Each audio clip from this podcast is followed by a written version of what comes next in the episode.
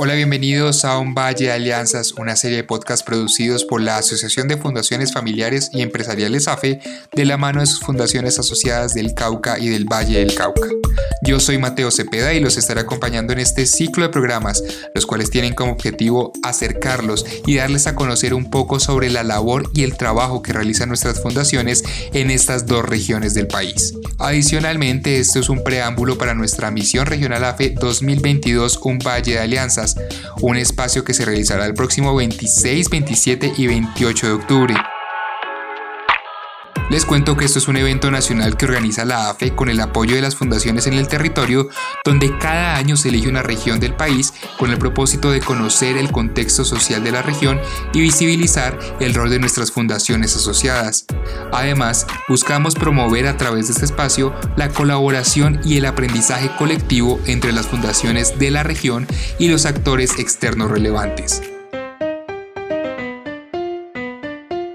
Pero bueno, antes de entrar en detalle sobre la valiosa labor que realiza el sector fundacional en estas dos regiones del país, vamos a hacer un recorrido por el contexto de inicialmente el Valle del Cauca. Y es que este departamento, además de ser parte del Valle de las Alianzas, también es un valle de contrastes. Durante este capítulo tendremos un recorrido por la historia reciente del Valle del Cauca y de cómo el COVID-19 y el estallido social del año 2021 tuvieron repercusiones para la situación social y económica del departamento Adicionalmente, seremos testigos de cómo la resiliencia de los vallecaucanos les ha permitido enfrentar estos dos desafíos y estrechar lazos para sacar adelante su región. En un valle de alianzas te ponemos en contexto.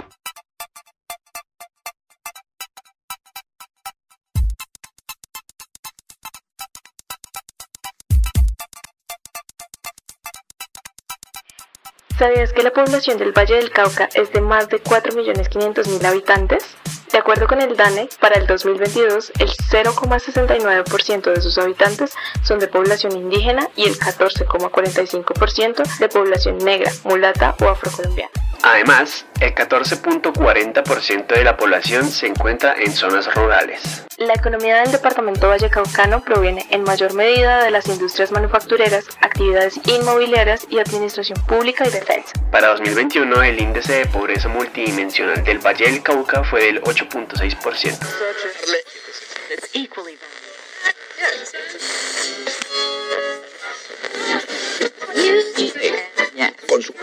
preocupación en Cali por los elevados índices de contaminación en el aire. Los niveles superan lo permitido.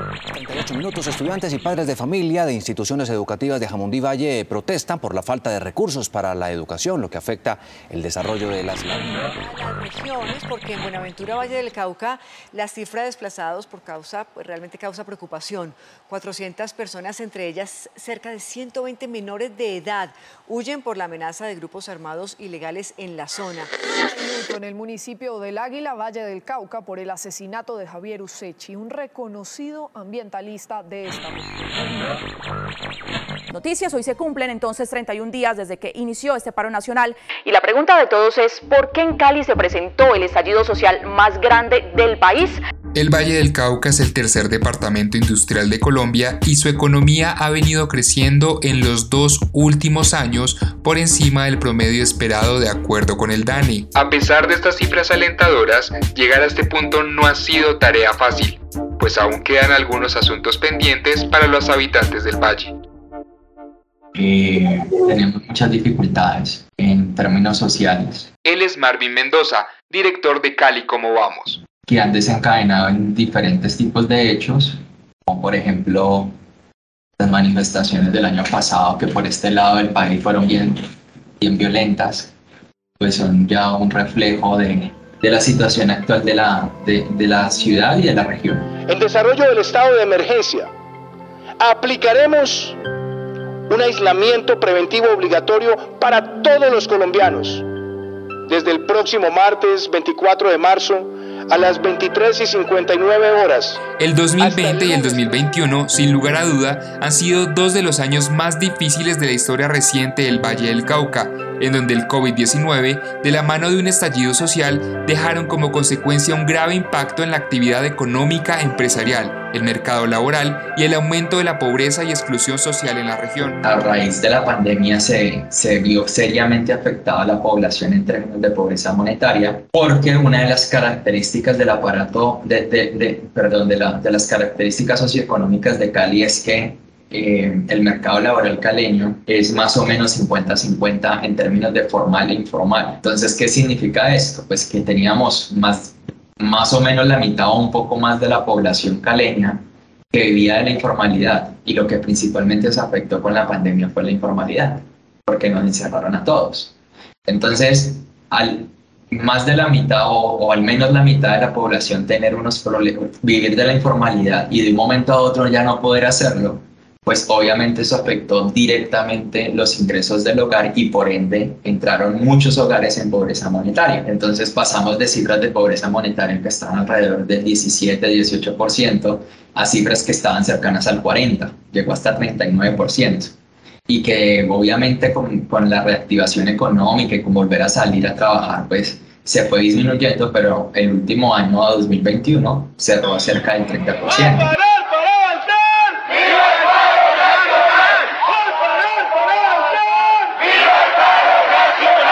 Conjugación de todo lo que te acabo de mencionar a grandes rasgos que está viviendo la ciudad, pero adicionalmente con un, con un, con un actor clave que eran los jóvenes. Y es que si todo lo que te acabé de contar ya suena feo, eh, lo que pasa es que cuando desagregamos eso entre diferentes grupos poblacionales, la situación era más profunda, más, más problemática en el caso del grupo de los jóvenes porque los jóvenes adicionalmente tenían la tasa de desempleo más alta y, como ya te lo puse, te lo, te lo mencioné, pues no, no, no están accediendo a la educación, le toca, le toca vivir en hogares con precarias condiciones, tienen que salir a rebuscarse, entonces son, son, eran, eran un grupo poblacional que tenían muchísimos más elementos de inconformismo frente a lo que estaba pasando.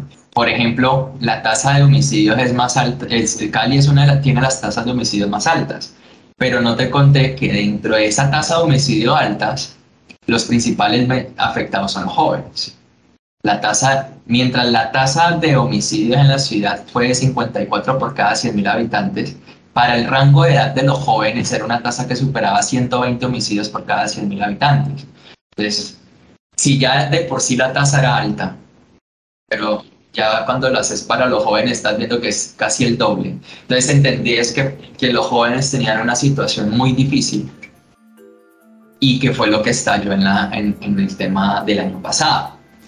De acuerdo con Alianza Valle de Conocimiento, como resultado de que Cali haya sido el epicentro de las protestas sociales, no solo la pobreza se vio disparada, sino un grave retroceso en la seguridad. Es una realidad que pueden, se pueden evidenciar en las cifras y que de hecho no solamente es una realidad de cifras, sino que se puede ver en las calles. Pero pues a eso súmele el gran problema de toda la región pacífica, del Valle del Cauca y en el Cali, que es el tema de la violencia y el tema de la inseguridad. Y es que por esta región, dada su cercanía de Cali al Pacífico, de Cali a los, al puerto de Buenaventura y de Cali y de toda la región en materia de, por ejemplo, producción de coca y de narcotráfico, pues ha sido una ciudad y una región que el narcotráfico le ha afectado muchísimo y eso generó una cultura de violencia en la sociedad.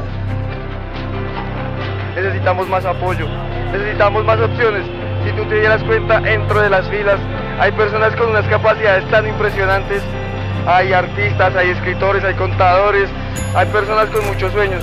Pero ¿qué pasa? En este país nos ahogan y no nos dejan surgir. De acuerdo con el profesor Álvaro Rodríguez, director del Instituto de Investigación e Intervención sobre la Paz de la Universidad del Valle, la falta de garantías del derecho a la educación no solo fue una causa para el estallido social, sino que es una problemática que se mantiene en donde los indicadores de calidad, cobertura, gestión y TIC ubican a la capital del departamento en el puesto 25 entre las 32 ciudades capitales del país. Pues tenemos problemáticas importantes tanto en cobertura como en calidad. De hecho, pues es tan así y tan evidente que eso nos está afectando cuando hablamos de competitividad municipal o departamental, pues uno de los de las dimensiones que nos baja considerablemente la competitividad es el tema educativo. Entonces, problemas como baja cobertura en educación básica y media, y más que la baja cobertura puede ser es la, la disminución en la cobertura, que es más bien el problema, y es que en los últimos años se ha venido reduciendo la cobertura en educación básica y media, y si nos enfocamos en media solamente, pues vemos que hay una deserción entre la básica y la media, que se ve reflejada en que la cobertura básica puede estar alrededor eh, la cobertura en educación secundaria podría estar alrededor de algo así como un poco menos del 90%, mientras que la educación media está más o menos al 70%.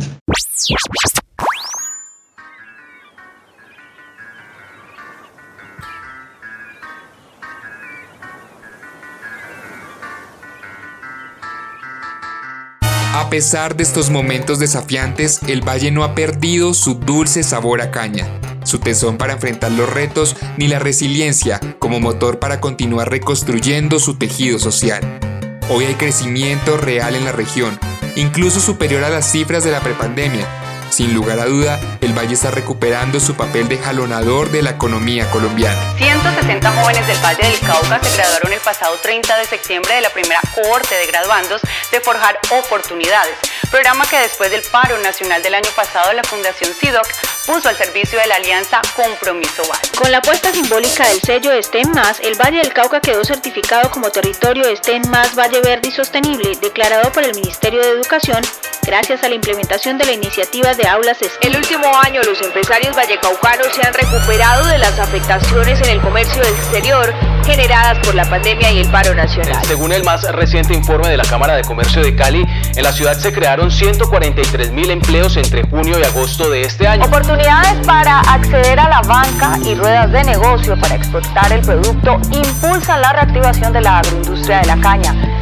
Con 240 mil hectáreas del cultivo, el Valle del Cauca es pieza clave para la economía nacional. Y en Buenaventura continúa el proyecto Cambia tu arma por un gol, una propuesta que nace con el fin de rescatar la juventud e impulsar talentos locales. Este crecimiento no tendría ningún valor si no estuviera acompañado de una estrategia social. De esta se desprende como ejemplo más claro por qué el Valle del Cauca hace parte del Valle de las Alianzas. Actores civiles, empresas privadas y el sector fundacional vallecaucano han reunido esfuerzos para impulsar programas sociales orientados a garantizar seguridad alimentaria, promover el emprendimiento, la empleabilidad y no menos importante, recuperar la confianza. Después del paro surgieron miles de presentaciones públicas. La Ratona, líder comunitaria del Valle del Cauca. Pero un solo ente que entró aquí a darle durísimo y fue la unión de varios empresarios y entra a vincularse con las primeras líneas, con las vocerías, a decir, bueno, vamos a incidir en cada territorio, vamos a entrar y vamos a mirar qué pasa con estos muchachos. Indudablemente, estas dos situaciones que han tenido que enfrentar los vallecaucanos se han convertido en desafíos para los que, tanto sector privado como público, han tenido que unir esfuerzos para enfrentarlos. María Isabel Ulloa, directora Pro Pacífico. La confianza se gana yendo a los territorios, la confianza se gana hablando, pero también haciendo. Y así se empiezan a quitar esas barreras y esas malas, esas ideas de pronto equivocadas de lo que es un empresario o de lo que es un joven, porque aquí había eh, presiones erradas de lado y lado. Joaquín Lozada, presidente ejecutivo de Fanal. Oiga, usted habla de desbloquear vías y nosotros hablamos de desbloquear vidas.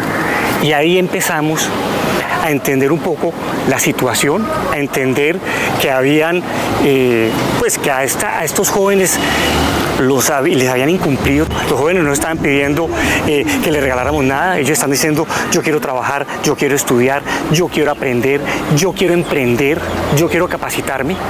Y en eso estamos. Dentro de este trabajo en la reconciliación y en la mejora de la calidad de vida, educación y situación social en general, el sector fundacional ha concentrado un importante esfuerzo, el cual destacaremos en nuestros próximos episodios de Un Valle de Alianzas.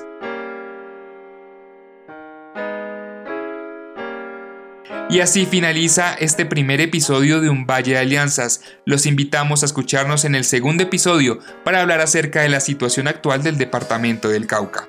Desde la AFE extendemos nuevamente la invitación para que hagan parte de nuestra misión regional 2022 el próximo 26, 27 y 28 de octubre. Los invitamos a consultar la agenda y realizar su registro en nuestro micrositio misionregional.afecolombia.org. Hasta la próxima.